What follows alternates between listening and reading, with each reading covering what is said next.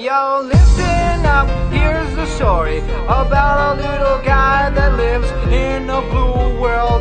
And all day and all night, and everything he sees is just blue. Like him, inside and outside. Blue his house with a blue little window and a blue Corvette. And everything is blue for him and himself and everybody around, cause he ain't got nobody